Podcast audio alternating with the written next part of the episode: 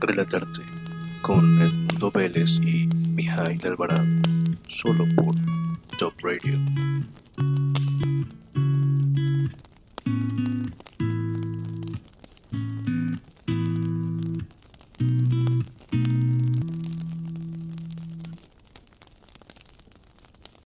Buenas noches, Radio Escuchas del Mundo, ¿cómo estás?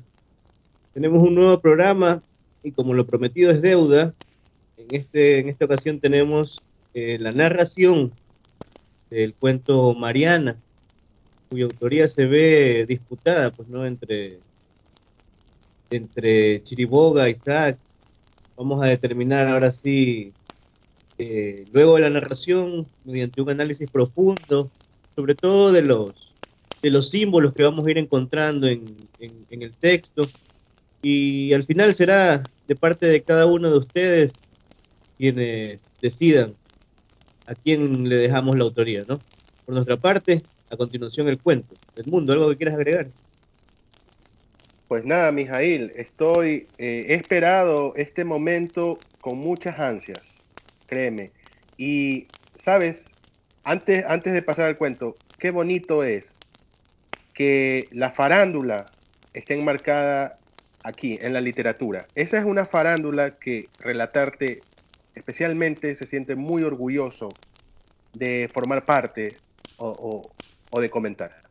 Sin más, Mariana.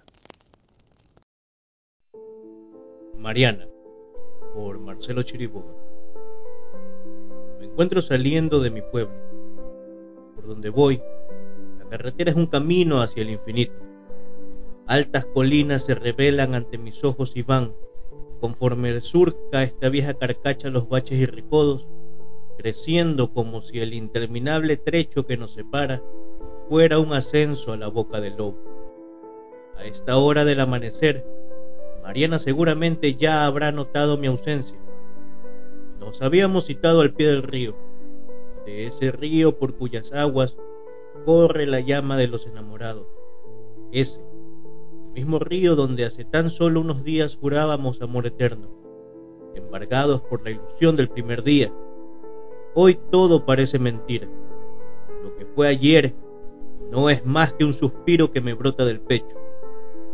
Avanzamos y sin pensarlo, siento que la encuentro en todo lo que veo. Mariana está presente en los árboles, en el temblor de sus hojas de cara al viento que ruge sin piedad sobre las cosas como un dios que moldea las curvas del paisaje con la forma de su cintura.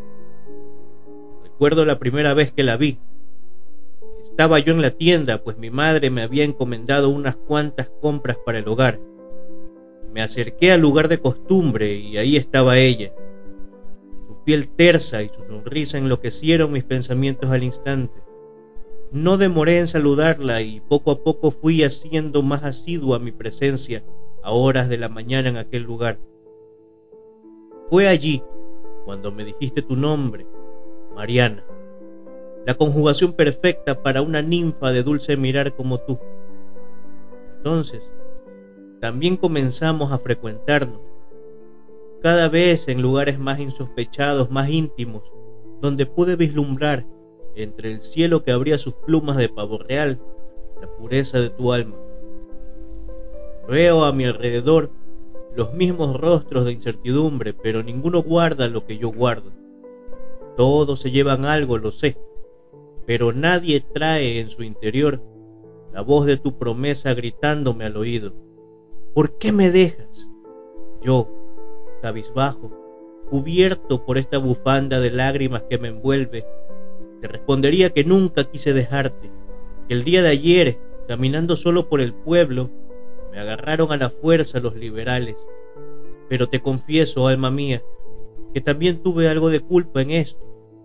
Caminaba y la espesura del aire, el revoloteo de los pájaros posados sobre la acera, advertían en mí un mal augurio. No supe hacer caso y hoy, a sabiendas de lo que ha pasado en el oro con el enemigo, sería inútil pensar en mi retorno. Me voy sin quererlo, Mariana. La idea de que encontrarás a otro hombre me mata.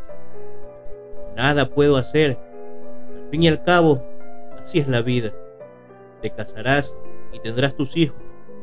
Mis días habrán acabado en este mundo y para entonces mi paso por la vida habrá significado para ti tan solo una aventura.